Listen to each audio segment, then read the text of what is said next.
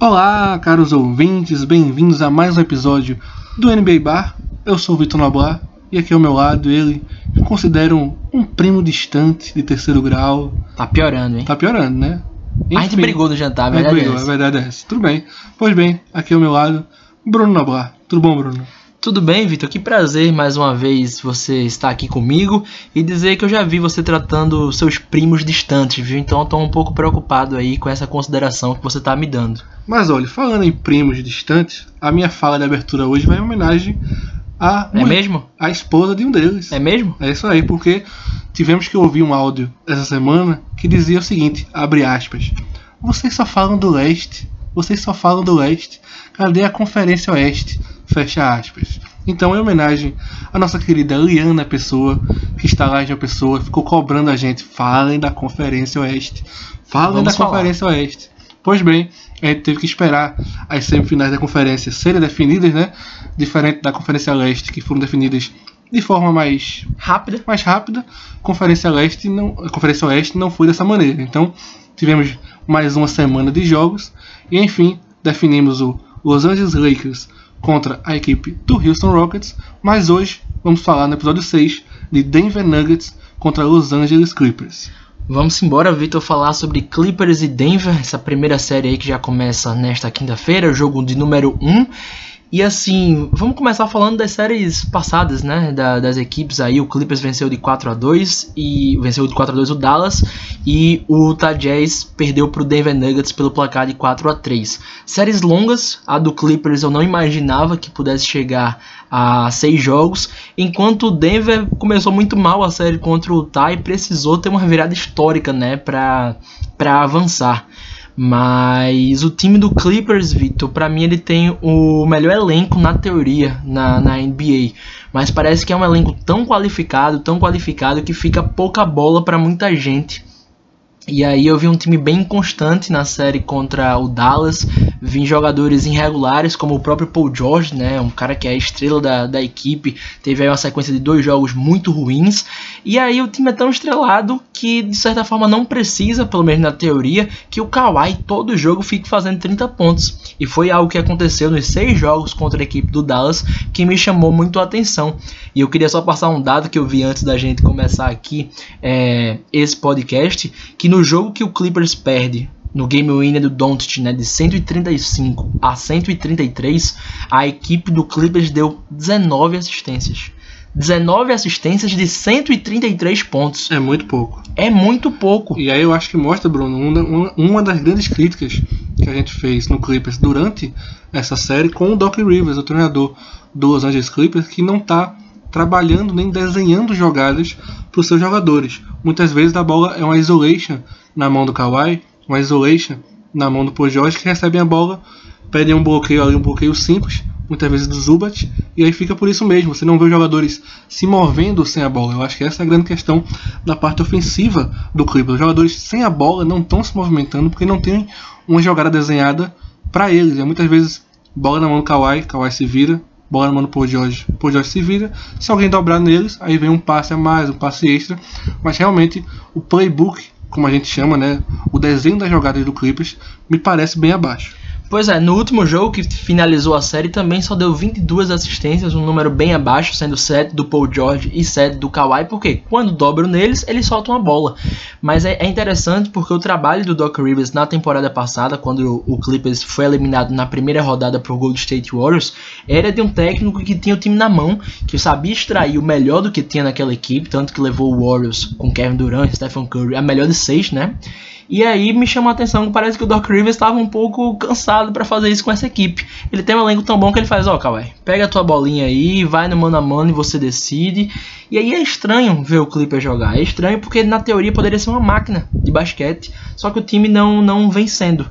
E aí agora vai pegar um Denver, um Denver que vai vir muito cansado de uma série de sete jogos. Acho mais uma vez que o Clippers vai passar com facilidade.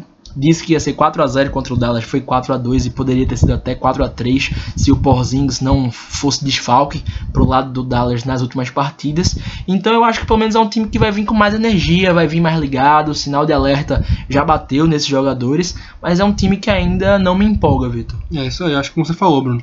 O senso de urgência do Clippers teve que ser ligado nessa série, e eu acho que levando isso para a série contra o Denver, o Denver também não vai ter chance. Como você falou, principalmente a questão física do Denver, teve uma série muito equilibrada contra o Utah Jazz, esteve abaixo por 3 a 1 e teve que conseguir três vitórias seguidas para se classificar, Bruno. Mas eu acho que o grande, a grande questão do duelo entre o Utah Jazz e o Denver Nuggets foi a história do Jamal Murray contra o Donovan Mitchell, fazendo números incríveis os dois. O Jamal Murray, armador do Denver Nuggets, teve dois jogos com 50 pontos e o Mitchell não ficou por trás, também tendo dois jogos com mais de 50 pontos, Bruno. Então a gente não esperava esse nível de produção dos dois que foi que chamou muita atenção da gente. Exatamente, Vitor. Eu vou dizer a você, essa série ela não vai ficar marcada ainda mais na história, com todo respeito, porque o Jazz e Denver Nuggets são franquias que não são tão visadas pela mídia.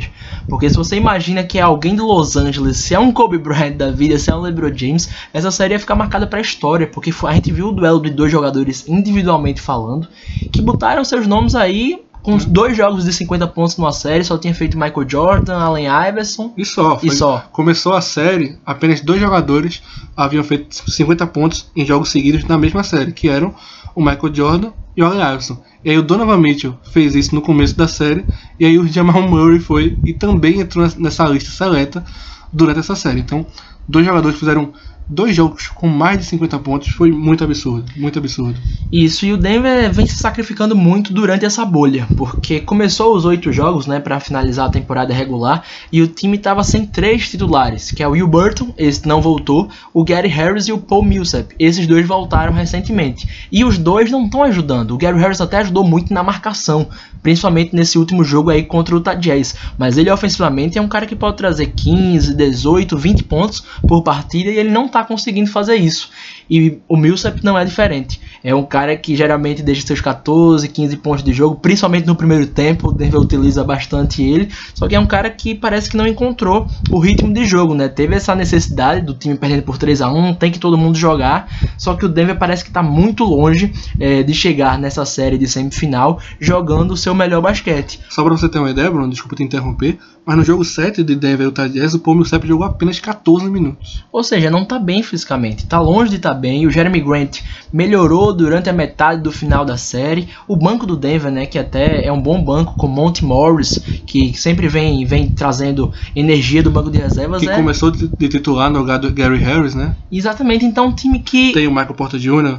Também. O Michael Porter Jr. É, teve uma mudança de postura e Patamar, de importância né? na, na equipe por conta desses desfalques que você não imaginava que ele já estaria fazendo isso. Até fez jogo de 30 pontos, se eu estou correto nessa, nessa série. Então o Denver que chega um pouco esfacelado para enfrentar o, o, Clippers. Esse primeiro jogo agora para mim é o mais fácil da série, sem dúvida nenhuma. Eu espero que o Clippers massacre o Denver, vença de uns 30 pontos, porque o Denver tá morto de cansado. É muito interessante, Bruno, que o Jamal Murray estava dando uma entrevista após esse jogo 7 do Denver Nuggets e Utah Jazz, e aí o comentarista perguntou: "E aí, já tá pronto para quinta-feira?"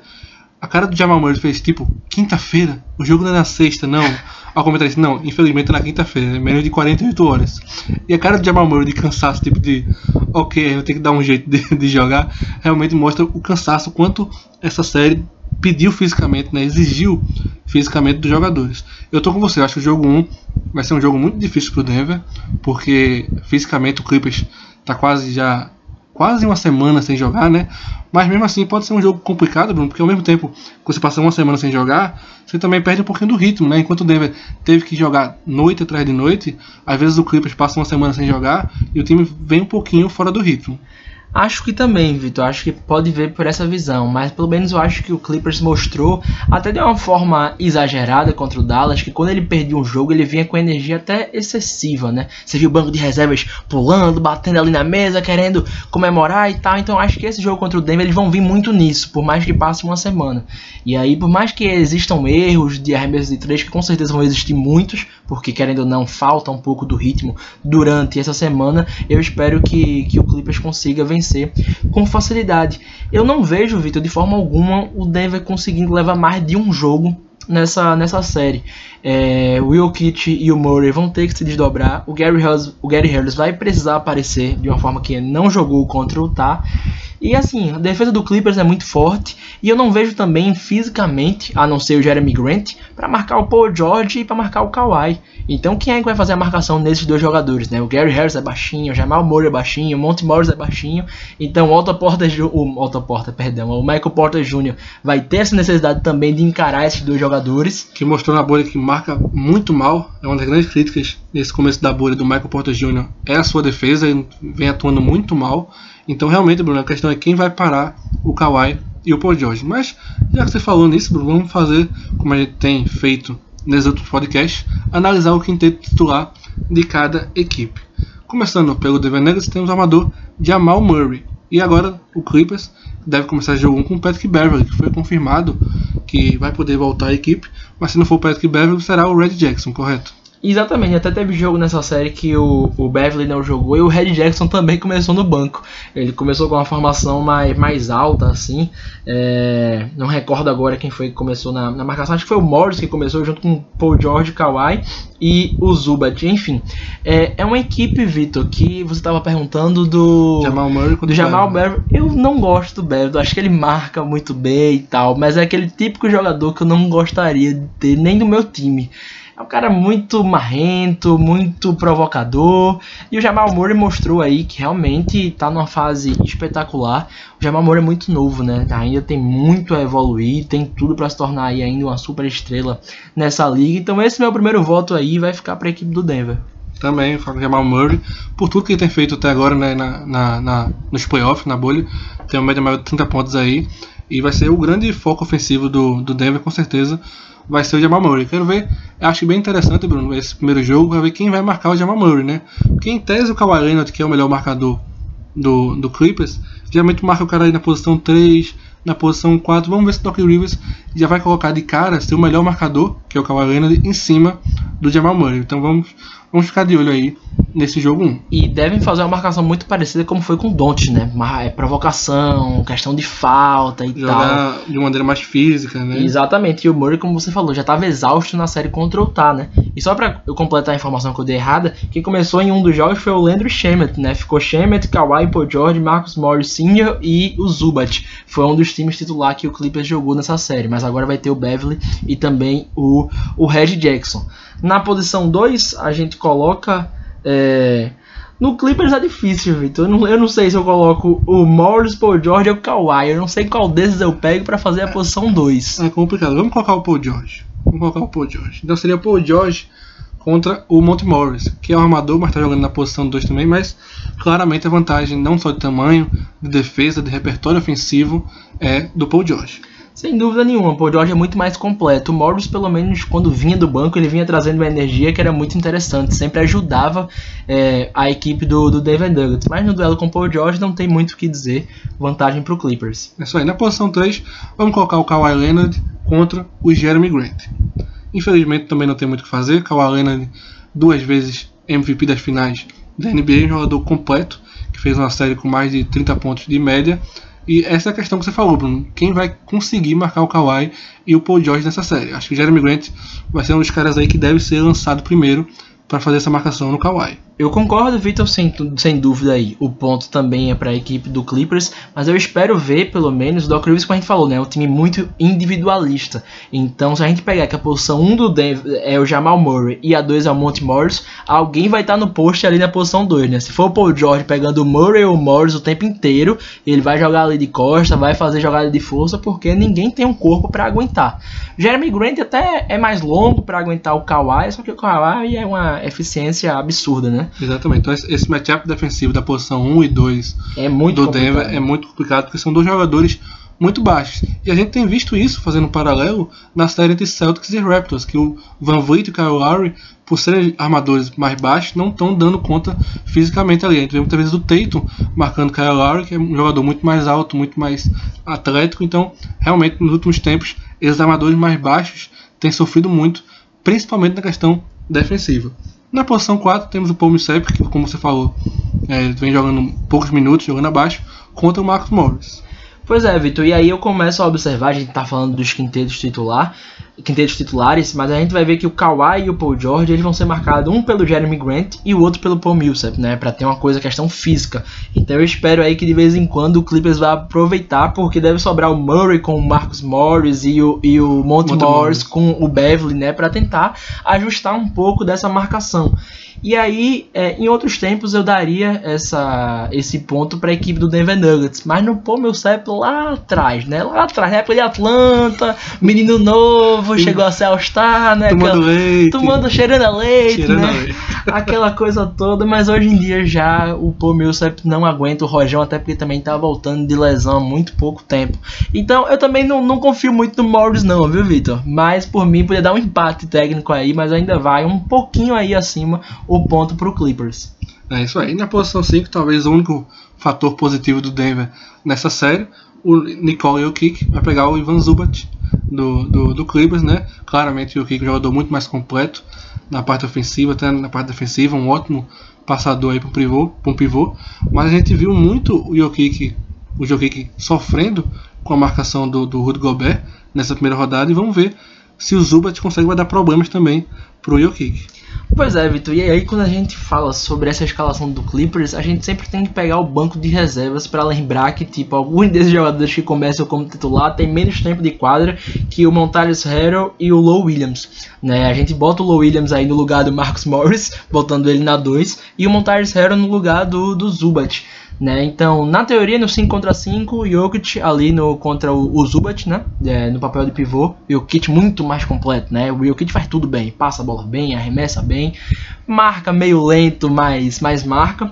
E aí, essa vantagem é para a equipe do Denver. Só que eu acho que também o, o Doc Rivers sabe que ele vai ter que desgastar o Jokic defensivamente. Então, quando o Montaris Harrell entrar na quadra, vai ser muito pick and roll em cima dele, porque ele sabe que tirou ou o Jokic ou o Murray com problema de faltas, a, a possibilidade do Denver vencer o jogo já diminui em 40%, digamos assim. Então, é, vantagem para o Jokic, mas juntando aí o Harrell e o, e o Zubat, eles conseguem ali aproximadamente equilibrar a questão do garrafão. É isso aí. Então, visivelmente, o Clippers não só tem a vantagem nos quintetos titulares, mas também uma vantagem absurda vindo do banco de reservas. Então, Bruno, qual é o seu palpite oficial para essa série? Seu momento mãe de nada. Momento mãe de nave, Vitor. Eu.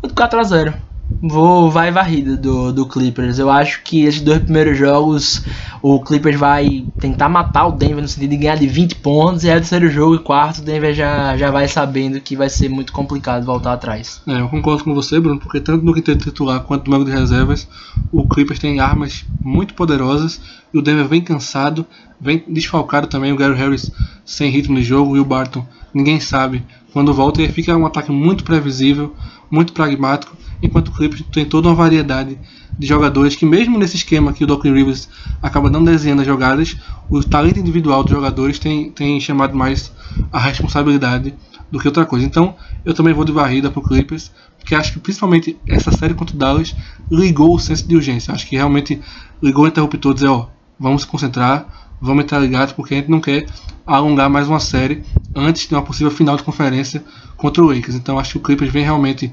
muito forte para essa série, vem com o senso de urgência ligado e não vai dar chance nenhuma pro Denver Nuggets. Pois é, se o Denver ganhar um jogo nessa série, vai ser porque mais uma vez o Murray fez aquele jogo de 30 a 40, o Jokic também ajudou bastante.